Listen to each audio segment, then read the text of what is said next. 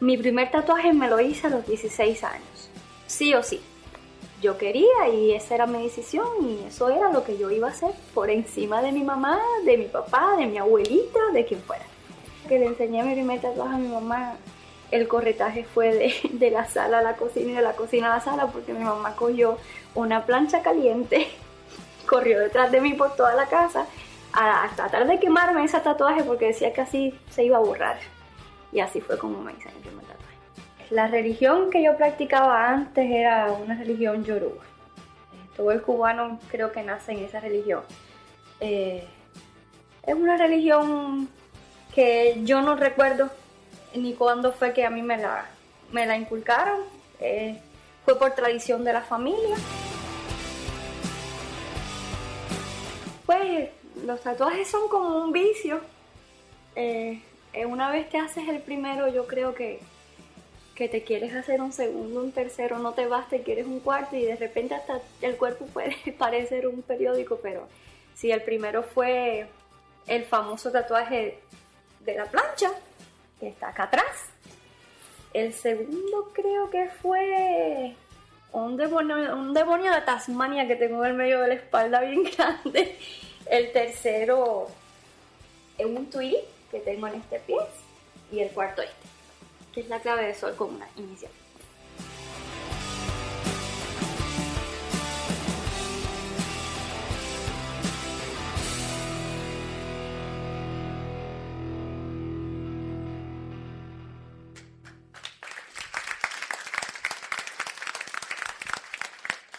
Sé que algunos deben sentirse incómodos con una serie que se llama Tatú, las marcas de la cruz en una, en una iglesia cristiana. Eh, eh, fue algo y hoy vamos a tratar de dar una introducción a lo que estamos tratando de decir. Eh, wow, ¿por qué no le das un aplauso a Dios? La casa está completamente llena.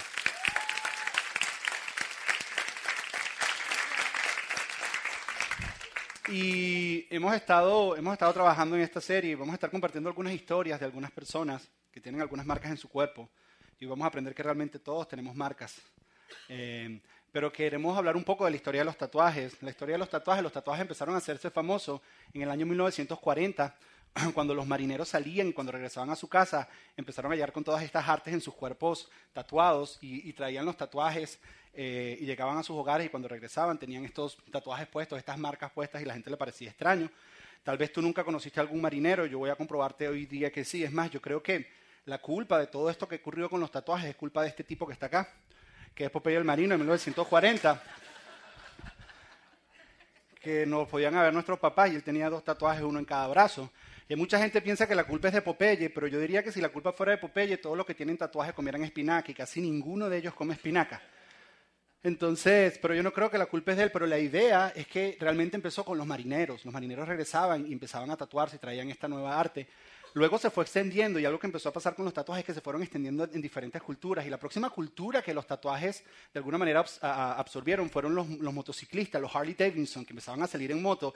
Y ellos empezaron a hacer tatuajes. Eso fue en 1950. En 1950 los Harley Davidson empezaron a marcarse y a salir. Entonces ya no eran solo los marineros, ahora también eran los que montaban motocicletas que se estaban empezando a poner tatuajes.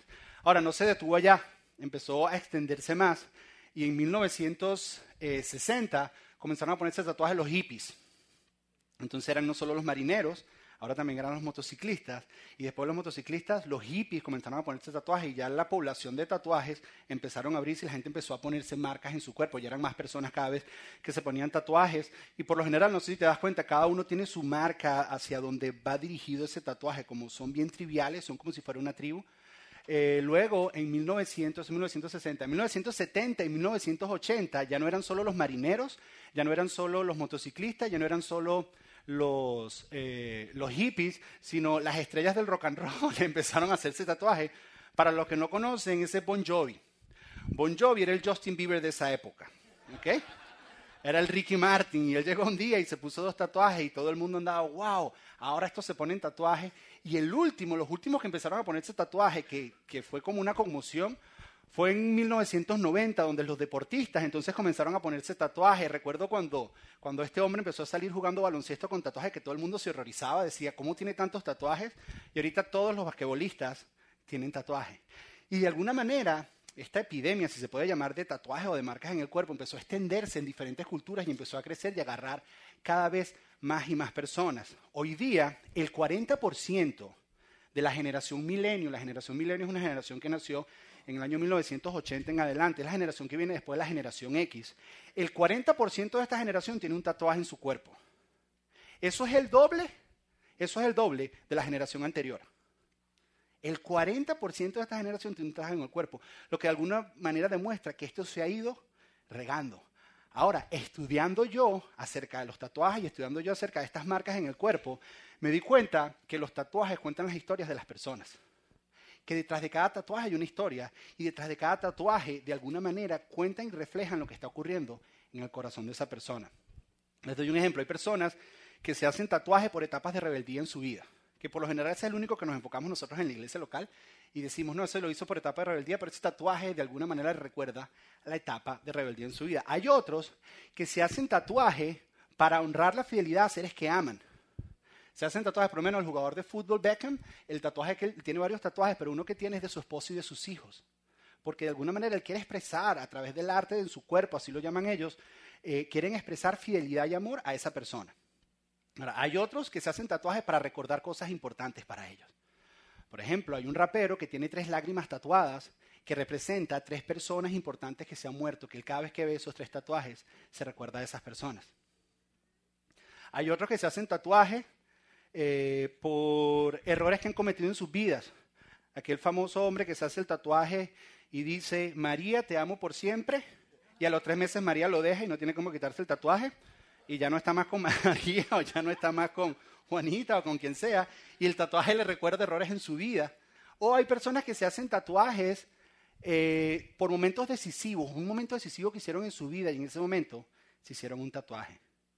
Lo que nos demuestra que estas personas tienen el valor de dejar que una aguja llena de tinta penetre su cuerpo a 190 hits por segundo para marcar algo importante en su vida y poder recordar algo.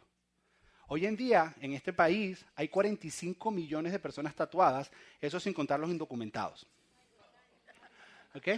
Hay 45 millones de personas tatuadas y hay 268 millones de personas que no tienen tatuajes.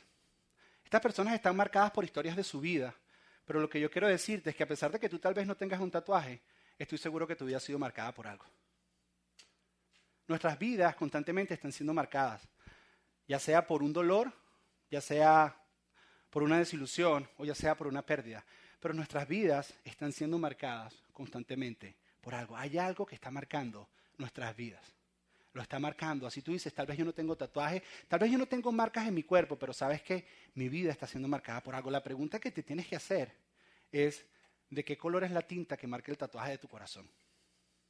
La pregunta que te tienes que hacer es, ¿qué dice esa marca que está en tu vida? cómo está marcada tu vida. ¿Con qué tatuaje? Tal vez no es un tatuaje visible, pero hay una marca en ti, porque la vida nos va dejando marcas. La pregunta que te tienes que hacer es, ¿qué es lo que está marcando tu vida? Porque aquello que marca tu vida determina la manera en que tú vives. Y nosotros constantemente estamos siendo marcados, tal vez no con una tinta que se vea, pero nuestro corazón está siendo tatuado y nuestra vida está siendo tatuada. Y de la manera en que está siendo tatuada tu vida, determina la forma en que tú vives tu vida. Determina la forma en que tú ves la vida, determina la forma en que tú te relacionas con los demás, determina la forma en que te relacionas con tu familia y con tu esposa, determina la forma en que tú vives en general. Tal vez no es una aguja a 120 hits por, segundo, pero tu vida está poniendo un tatuaje en ti. Tu vida está poniendo algo en ti. La pregunta es, ¿de qué color es la tinta de ese tatu? ¿De qué color es la tinta de ese tatuaje? ¿Qué marcas hay en tu vida? Esa es la pregunta. La buena noticia es que todos nosotros, cada uno de nosotros, tenemos la opción de poder accesar a un poder a alguien que quiere tatuarnos con una marca mucho mayor que cualquier marca en cualquier piel o que cualquier marca que la vida te pueda dar. Nosotros tenemos la opción de accesar un poder que quiere tatuarte con el amor de Dios. Cuando tú eres tatuado con el amor de Dios, todas las cosas cambian.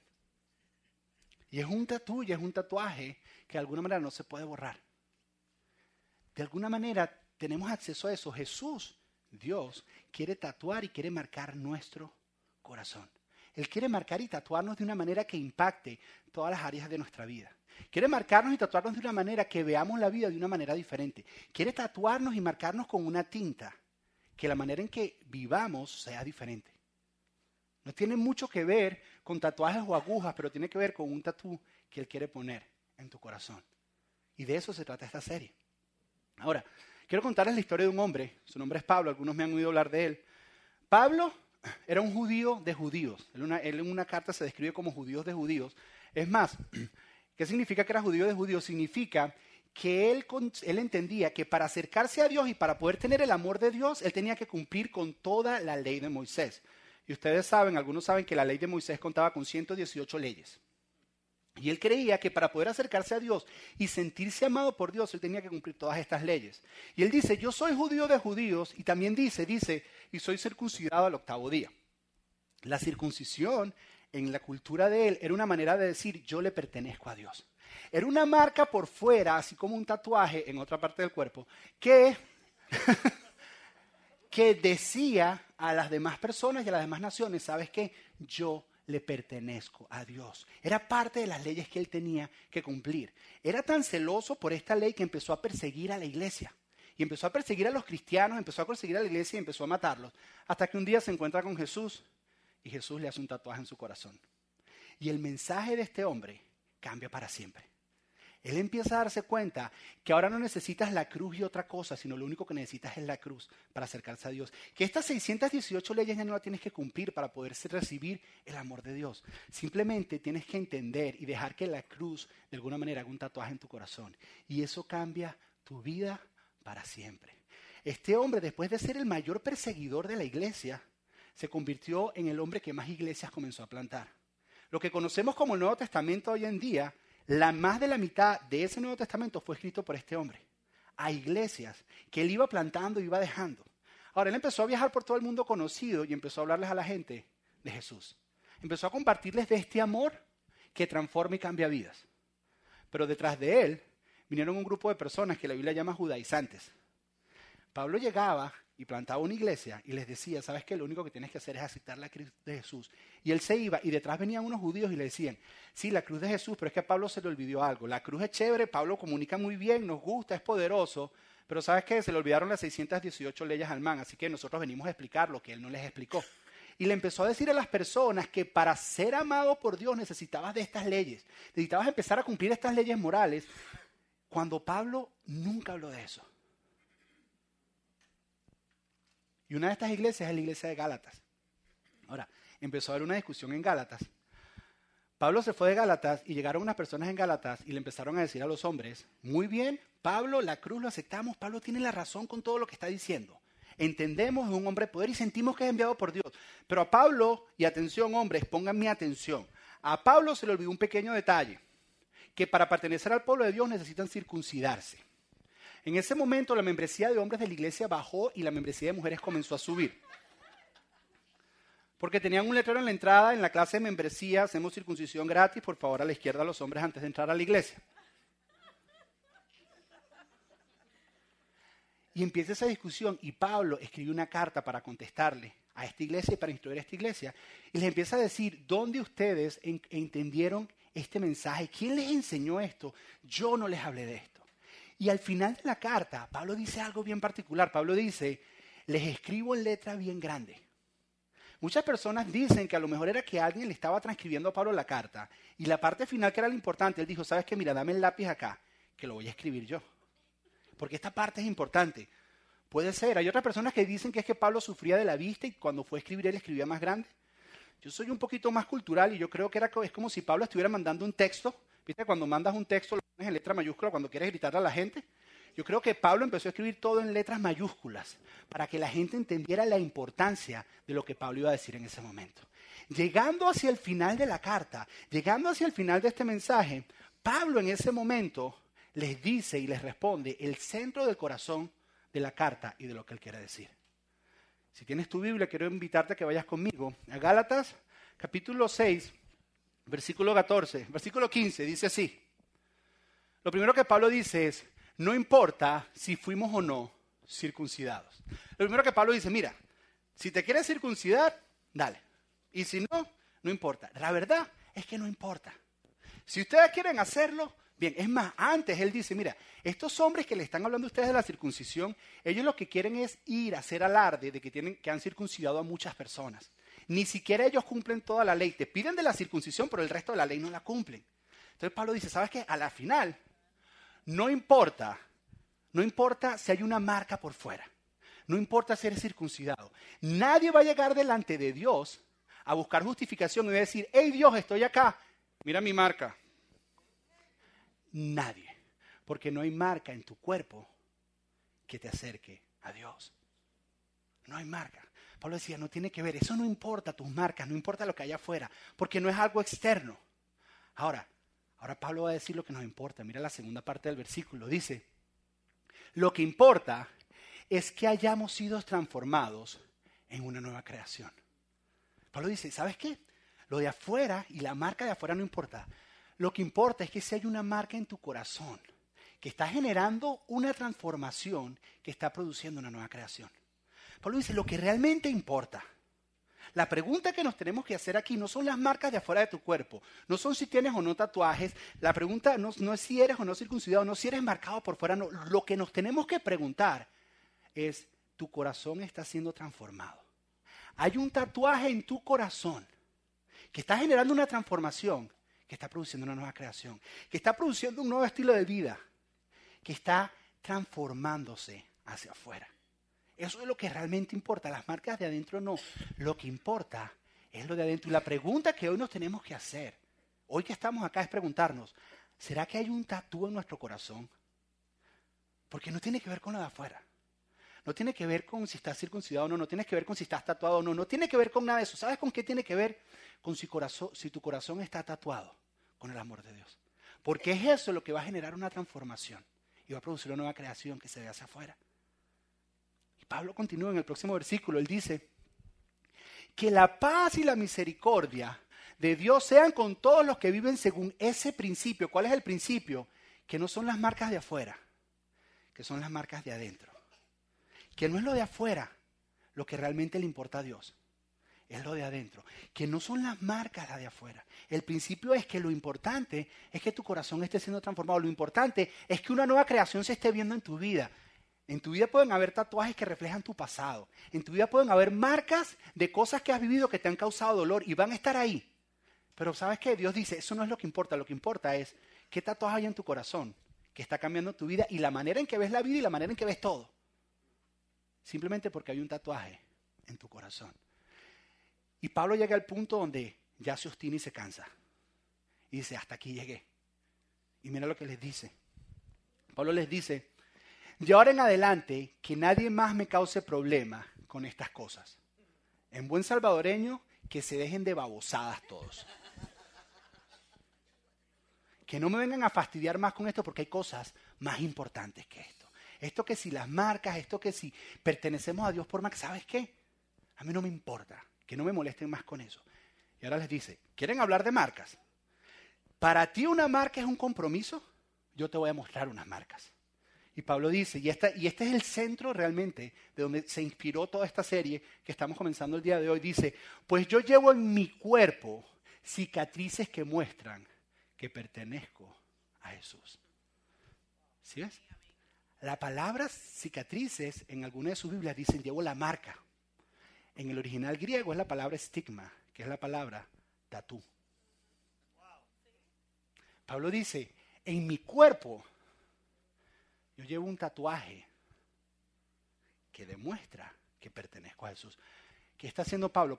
No eran tatuajes como lo que nosotros ahorita vemos con, con, con tintita china y no. Los tatuajes de esa época, a lo que él se está refiriendo, era cuando tatuaban a los esclavos con un metal caliente para decir, tú me perteneces.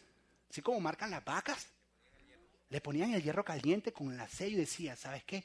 Tú me perteneces. Pablo dice, en mi cuerpo hay marcas, hay tatuajes, que la manera en que ha sido marcadas ha sido como con hierro caliente. ¿De qué está hablando Pablo? Pablo está hablando de que muchas veces Pablo fue, le dieron, le dieron 40 latigazos menos uno, varias veces. ¿Ustedes vieron la pasión de Jesús? Bueno, Pablo vivió eso varias veces. Fue apedreado y dejado medio muerto. Yo no sé qué tipo de deformidad tenía Pablo en su cuerpo.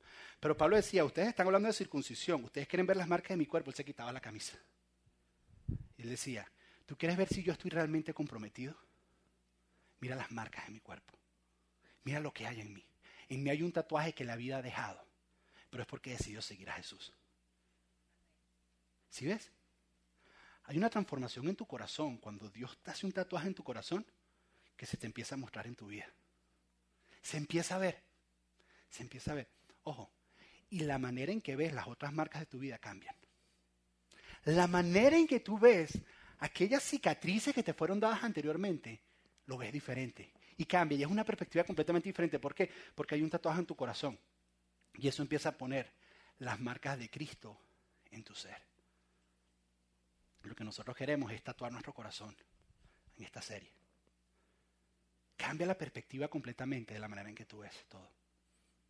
Empezando, comenzamos con un video de una muchacha que se llama Yari. Bueno, yo le digo muchacha, pero no es muchacha. ah, sí. Eh, comenzamos, y ella comenzó diciendo de algunas marcas que tuvo en su vida. Aparte de los tatuajes físicos, hubo marcas en su vida, que tal vez fueron más profundas en su vida. Entre esas marcas, ustedes vieron tal vez la religión que le dieron. Ustedes vieron diferentes marcas que ella tuvo. Tuvo otras marcas. Tuvo otras marcas que si tú las escucharas, tú las escucharas, hubo marcas en su vida que causan un dolor grande. Hubo marcas en su vida que de alguna manera te hacen pensar y tú dices, ¿será que se puede vivir después de eso? Pero hubo una marca, hubo una marca que hizo que todas las demás marcas cambiaran. Y yo no quiero contártelo porque no dejamos que Yare nos los cuente.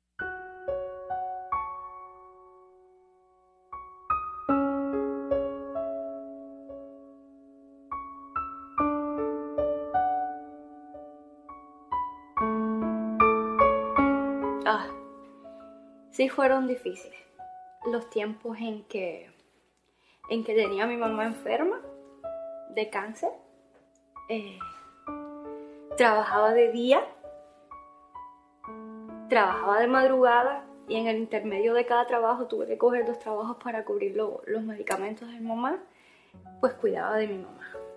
Eh, ya al final, al final, al final, eh, tuvo que ser en una sala de un hospital porque ya no podía ni siquiera tenerla en casa. Y entonces llega este día el doctor y me dice que, que faltaba poco para que mami se fuera y, y como no tenía nadie que me acompañara ni nada, tuve que llenarme de valor yo sola y irme a una funeraria a, arreglar el día en que mi mamá muriera, como era que ves que alguien la iba a buscar para que no se fuera a descomponer el cuerpo me tocó levantarme ese día y llegar, llegar sola allí. El Señor me dijo, pero como tú tan chiquita, ¿cómo puedes hacer eso, ves?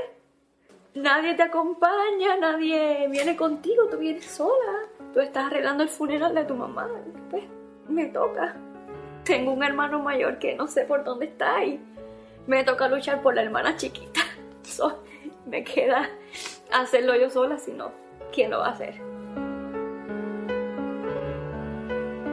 Eh, pues después de un tiempo difícil, conozco a Ravi, mi actual esposo, a quien le agradezco muchas cosas bonitas. Eh, siempre hablábamos de Puerto Rico, de Cuba, de la música, la familia, las costumbres, y siempre salía el tema de la religión. Y él me hablaba de su papá Dios. Y así hablábamos y hablábamos y hablábamos hasta que un día él me dijo, mientras tú tienes que darle animales muertos a, tus cosas, pues, pues también alguien murió por mí y, derramó su sangre por mí para que hoy yo tuviese una vida eterna. Y me habla de Jesucristo y, y desde ese día cambió mi vida. Cuando yo conocí a Jesucristo, eh, todo era diferente. Hasta mi manera de expresarme era diferente. de la manera en que yo veía la vida era diferente. Todo era más bonito, había más paz, tenía ya una familia, venía mi hija, todo era amor. Nunca, nunca viví nada feo. Y, aprendí a, a tener fe, a amar a alguien que yo no había visto siquiera, pero a confiar en que, en que había algo que de verdad sí me amaba, que de verdad me cuidaba, sin yo tener que darle nada a cambio, solamente mi corazón. Y pues así como los tatuajes marcaron cosas en el pasado que ya quedaron, eh, pues hoy día mi tatuaje más grande y más lindo y más preciado es Jesucristo y está aquí en mi corazón.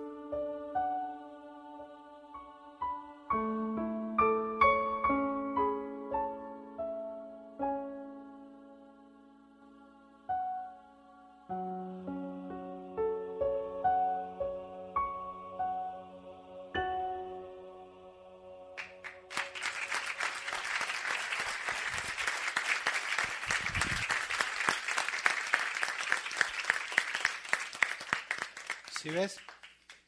Ella fue marcada por una religión. Ella fue marcada por trabajar muy joven a los 16 años y tener que ir a la cara por la familia para poder llevar pan a la mesa. Ella fue marcada por una enfermedad que tuvo la mamá por cáncer. Ella fue marcada porque después de eso mamá lo único que duró fue un año y ocho meses. Raúl, ¿me acompañas, por favor? Ella fue marcada por tener que ir a enfrentar algo tan duro como el funeral de tu mamá sola. Son marcas. Todos tenemos marcas en la vida. Todos tenemos marcas en la vida. Y lo que aprendemos de la historia de, de Yari es que no importa qué tan profundas sean las marcas de la vida. Nosotros podemos dejar que esas marcas sigan determinando la manera en que nosotros vivimos nuestra vida y estar amargados. O tenemos opción y acceso a dejar que Dios haga un tatuaje en nuestro corazón y cambie la manera en que vemos todo. Cambie la manera en que percibimos todo. Cambie la manera en que vivimos. Está a nuestro alcance. Está ahí.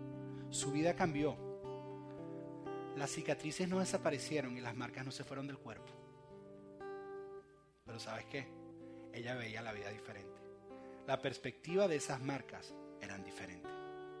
A lo mejor tú no has vivido algo tan trágico. Pero a lo mejor has vivido algo porque yo sé algo. Todos. Todos tenemos marcas. Todos.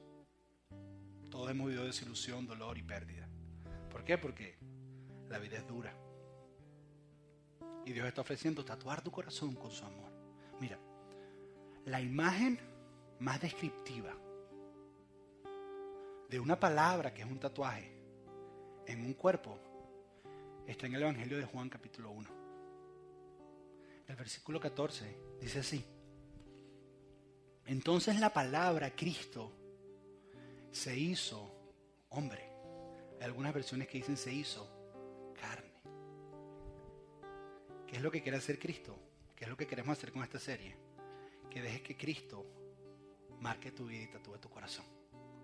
Que marque tu manera de vivir. Que haya un tatuaje que se pueda ver con, con tinta imborrable. Eso es lo que queremos hacer en esta serie. ¿Cuál es el reto? El reto es el siguiente. El reto es permitir que Dios marque tu corazón. No tienes que hacer nada.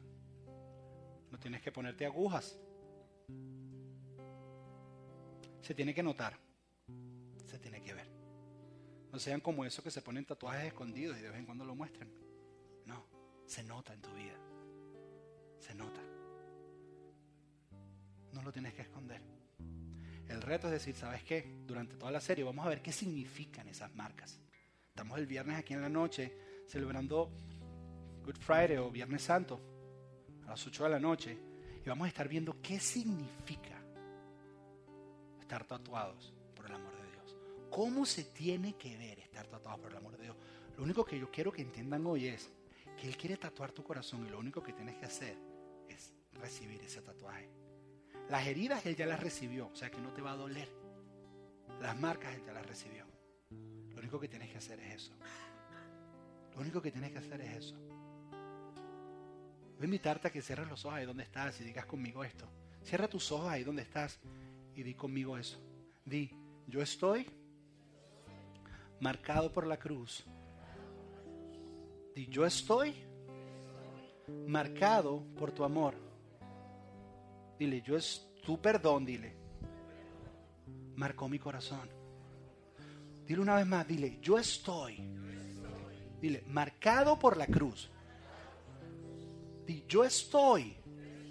Pero créelo, dilo, marcado por tu amor. Dile, tu perdón marcó mi corazón. Yo estoy marcado por la cruz. Cierra tus ojos ahí. solo Yo escucha. estoy marcado por tu amor,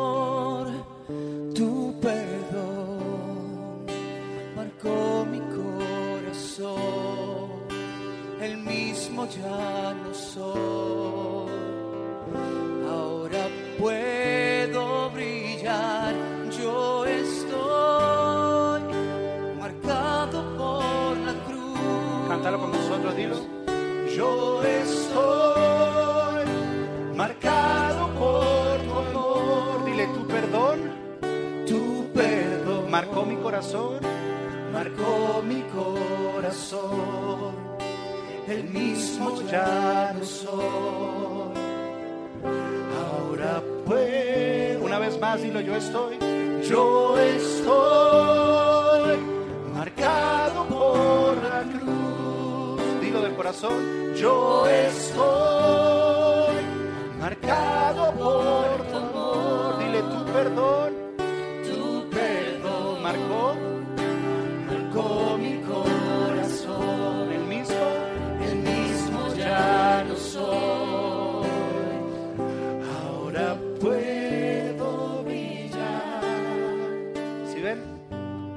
comenzamos esta serie, Dios nos regaló esa canción. Esa canción nació con los chicos. Empezamos a buscar de Dios empezamos a ver qué significaba realmente ser marcado por la cruz. Ser marcado por la cruz significa que tu vida es diferente. Ser marcado por la cruz significa que estás marcado por el amor de Dios. Ser marcado por la cruz significa que el perdón de Jesús te alcanzó. Ser marcado por la cruz significa que ahora puedes brillar en un mundo lleno de oscuridad. Vamos a hablar de eso el viernes. Pero ¿cuántos pueden levantar su mano y decir gracias a Dios porque he sido marcado por la cruz? ¿Cuántos pueden levantar su mano y decir gracias? Dile una vez más, yo estoy marcado por la cruz. Yo estoy marcado por tu amor. Dile, tu perdón marcó mi corazón. Yo estoy marcado por la cruz. Decláralo, dilo. Yo estoy marcado por tu amor. Dile tu perdón. Tu perdón marcó mi corazón, el mismo, el mismo ya no soy.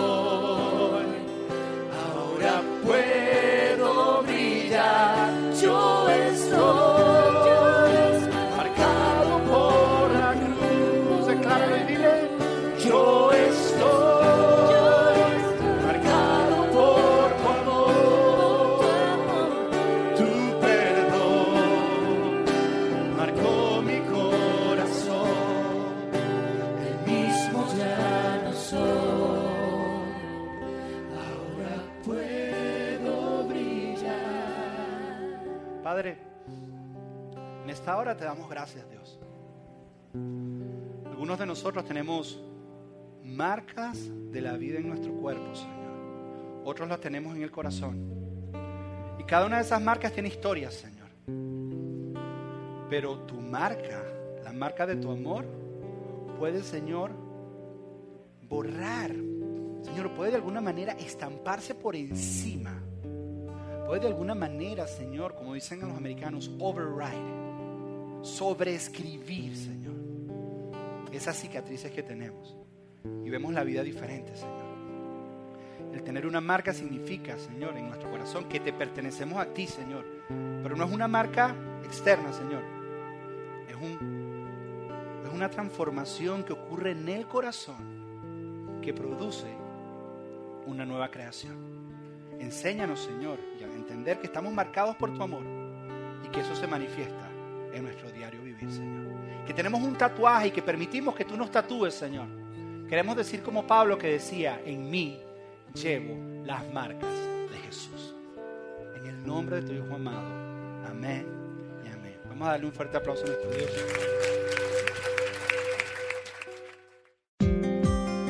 Gracias por escuchar Eclesia Doral Podcast. Para más información acerca de nuestras reuniones y horarios, visita nuestra página web al www.eclesiadoral.org.